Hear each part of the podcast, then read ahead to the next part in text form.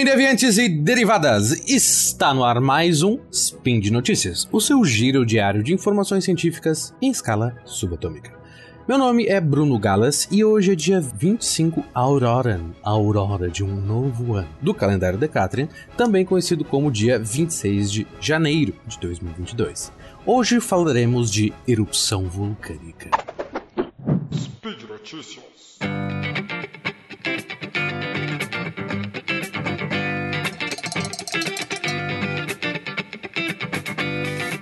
Como vocês devem ter ouvido ou lido a respeito, no último dia 15, né, 15 de janeiro, um vulcão no Oceano Pacífico entrou em erupção e gerou uma baita de uma onda sonora, muita cinza vulcânica e tsunami.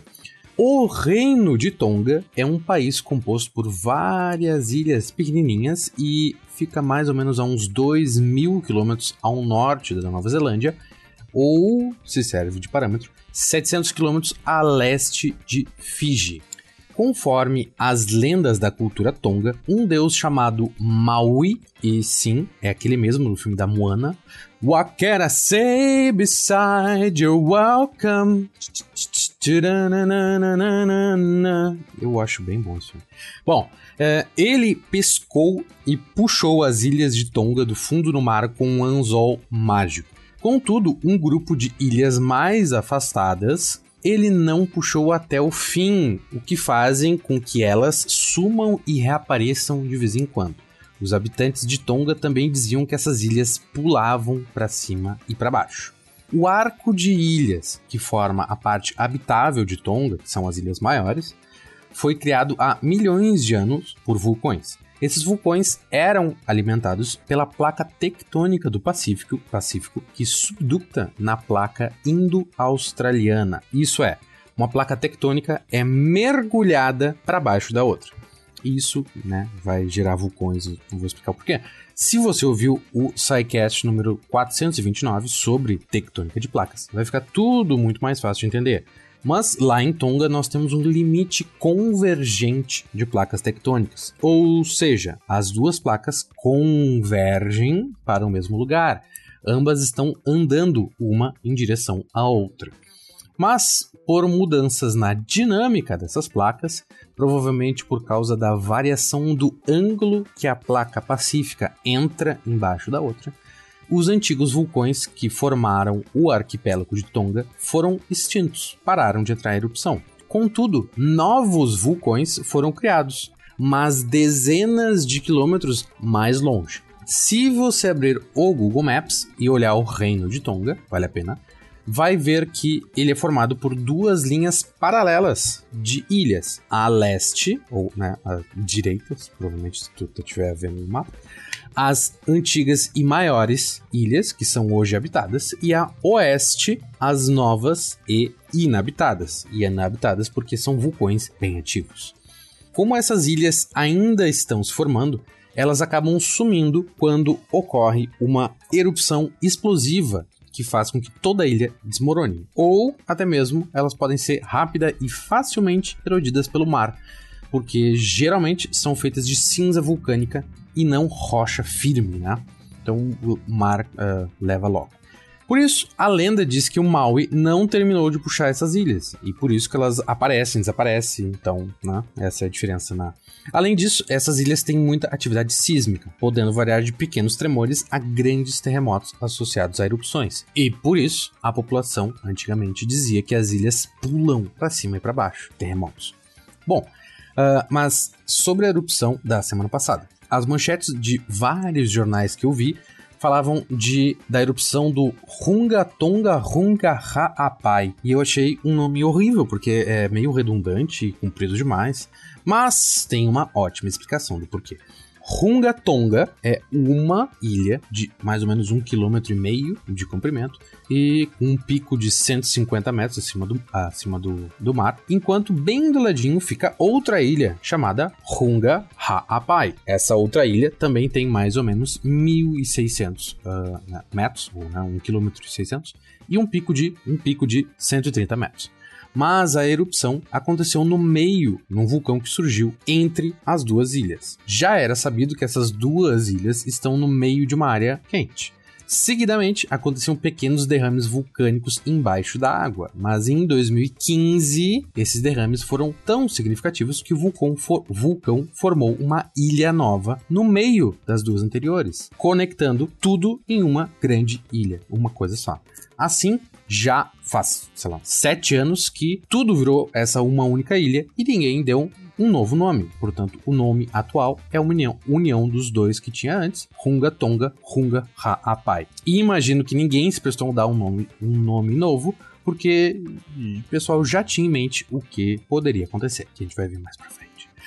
Pulamos então de 2015 para 2022. No dia 14 de janeiro, foram detectados vários tremores e erupções no vulcão Ilha, mas era só ele limpando a garganta, se preparando. Pois, dia 15, aconteceu uma grande erupção, bem grande. Como faz pouquíssimo tempo que tudo isso aconteceu, não se sabe, na verdade, qual a ordem exata dos eventos, mas, muito provavelmente, se iniciou uma erupção que fez com que parte do edifício vulcânico escorregasse, ou seja, né, caiu uma parede inteira de um lado do vulcão. Com isso, a água do mar invadiu o vulcão e teve contato com magma quente. Agora pensa cá comigo. Se eu jogar uma gotinha de água numa frigideira com óleo quente, já causa um caos no meu fogão. Agora imagina um mar inteiro entrando no vulcão. Mas por que que isso acontece? Então, o óleo só entra em ebulição lá por, sei lá, 230 graus Celsius. Depende do, do tipo de óleo, um monte de fatores. Mas uh, muito mais quente do que os 100 graus Celsius da água. Até chegar nessa temperatura, o óleo fica líquidos de boas. Em geral, a frigideira não chega numa temperatura tão, tão alta, mas vamos imaginar que uma gotinha de água líquida muito rapidamente sobe de 20 para 200 graus Celsius. 20 pensando na temperatura ambiente. Essa gotinha vai passar do estado líquido para o gasoso e, com isso, aumentar muito o seu volume. Se ela aumenta o volume, ela ocupa mais espaço, né, porque é a mesma coisa, e acaba empurrando as coisas que estão em volta. Por isso, acaba respingando óleo em todo o meu fogão. E é basicamente isso que acontece no vulcão, mas numa escala absurdamente maior. Em vez de uma gota d'água, é um bom tanto do mar. E em vez de óleo a 200 graus Celsius, é magma a 1000 graus Celsius. Isso causou uma baita explosão que obliterou toda a ilha, mexendo a água em volta e gerando um tsunami. Essa baita explosão fez o próprio chão tremer, criando um terremoto de 5,8 na escala Richter. Para comparação, quando ocorreu a explosão do Monte Santa Helena, nos Estados Unidos, em 1980, foi marcado um sismo de 5,1 na escala Richter, né? um tanto menor.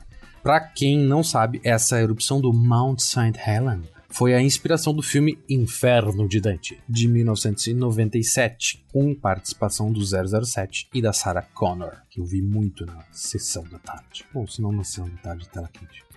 Voltando, uh, isso criou uma gigantesca, também, nuvem piroclástica, ou seja, com pedacinhos de pedra e cinza vulcânica a centenas de graus Celsius voando por aí, junto com boas quantidades de dióxido de enxofre e gás carbônico. Essa nuvem chegou até a estratosfera a quase 30 quilômetros de altura. A fim de comparação, um voo de avião comercial fica entre 10 e 12 quilômetros de altura.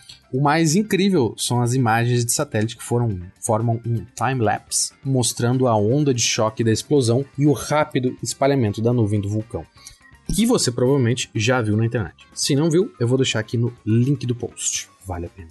Após a erupção e explosão, só sobraram no local dois pequenininhos pedaços daquelas ilhas que existiam antes todo o corpo do vulcão que ficava no meio desapareceu. Imagino que parte tenha literalmente virado poeira e parte colapsado e caído no mar. E é justamente essa parte que gerou o tal tsunami que varreu em força as ilhas habitadas de Tonga. Né? A capital fica bem pertinho ali do vulcão e chegou a cruzar todo o Oceano Pacífico, atingindo a costa do Chile e do Peru, aqui na América do Sul. O Chile chegou a emitir um alerta de tsunami horas antes, mas o governo do Peru decidiu não fazer o mesmo. Não sei porquê. E isso acabou com que duas mulheres que estavam andando num carro foram arrastadas pelo tsunami e morreram lá no Peru. Né? Só para analisar um último detalhe da explosão, como eu já falei, ela é gerada por uma rápida expansão de água que, além de empurrar, empurrar as próprias paredes do vulcão, empurra o ar que está em volta dela.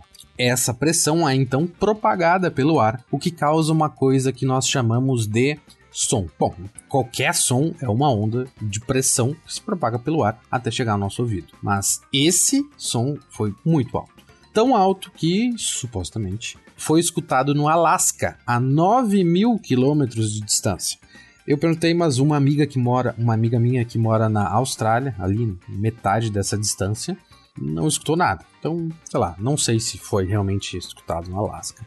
Uh, mas, se foi de fato escutado por humanos ou não, não tenho como bater o martelo. Contudo, a súbita variação na pressão do ar foi sim captada por barômetros de estações meteorológicas no mundo todo. Além disso, encontrei no Twitter uh, do Nick Turan, um físico que tem uma estação meteorológica em casa em Seattle, por que não? Lá na costa leste, ah, perdão, na costa oeste dos Estados Unidos. Ele fez uma thread mostrando os cálculos para determinar quanto tempo a onda de choque levaria para chegar lá e os dados barométricos claramente corroboram os cálculos dele. Mas o mais interessante é que ele captou a onda várias vezes, até dias depois da explosão, pois a onda deu três voltas na Terra e a cada vez que passava por Seattle deixava um sinal na variação da pressão atmosférica. Vou deixar também o link dessa thread no post, vale a pena ler, bem interessante. Só a fim de curiosidade, em 1883, o vulcão Krakatoa, que a gente já falou dele num outro spin, teve uma erupção e desaba desabamento do edifício vulcânico muito semelhante ao que aconteceu agora em Tonga. Aquela erupção é tida como o som mais alto da história, cuja onda de choque foi registrada dando 5 voltas no planeta. Bom, mas lembra que lá no início eu falei da nuvem criada pelo vulcão e que tinha cinza, enxofre e pau, Essas coisas não ficam para sempre voando na atmosfera e acabam precipitando. O dióxido de enxofre é, liberado pelo vulcão reage com a água da atmosfera, ou ele pode, parte dele reagir, e vira chuva ácida. Então chovem gotas de ácido sulfúrico. Que maravilha. E isso está sendo um grande problema em Tom. As caixas d'água e cisternas que guardavam água potável foram contaminadas com ácido sulfúrico e cinza vulcânica. Por isso, o que mais estão necessitando agora é que outros países enviem ajuda humanitária para eles que levem água para beber. As cinzas vulcânicas também, é, quando caem, chegam a acumular vários palmos, né, palmo de altura, sobre locais próximos da erupção, como ali bem pertinho na capital de Tonga.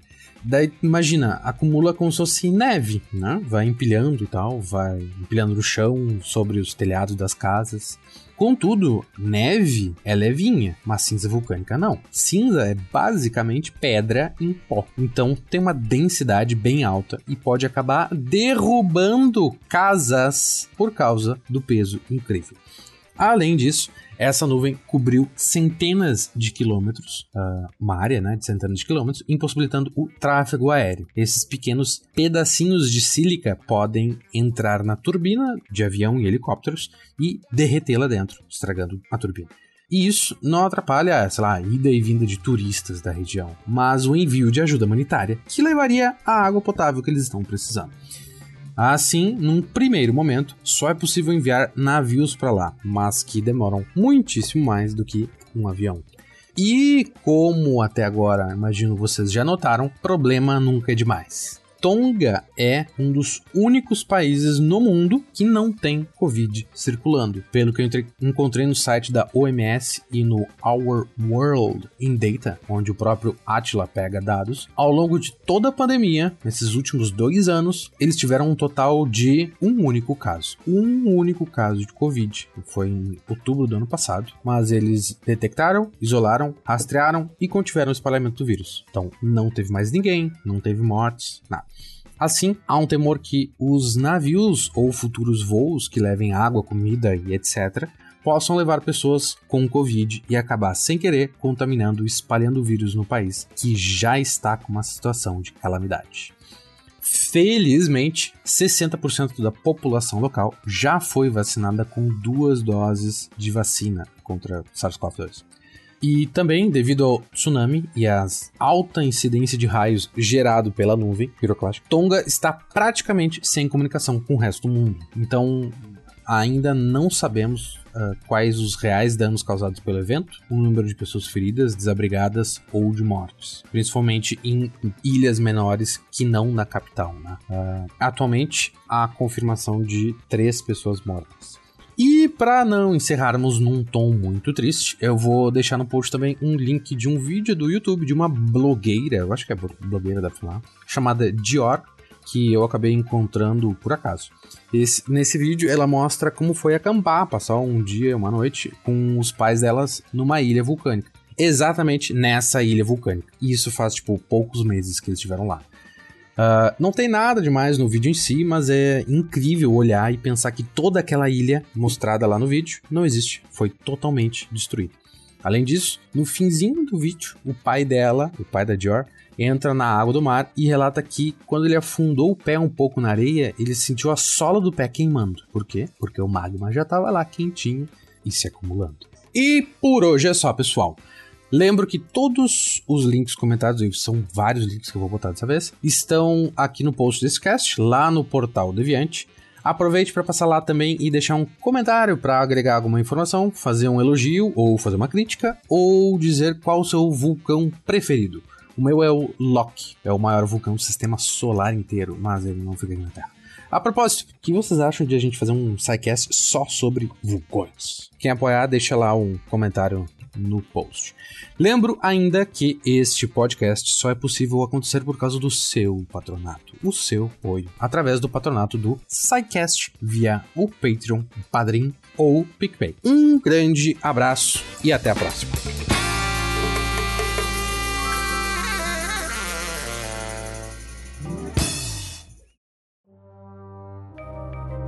Este programa foi produzido por Mentes Deviantes. deviante.com.br.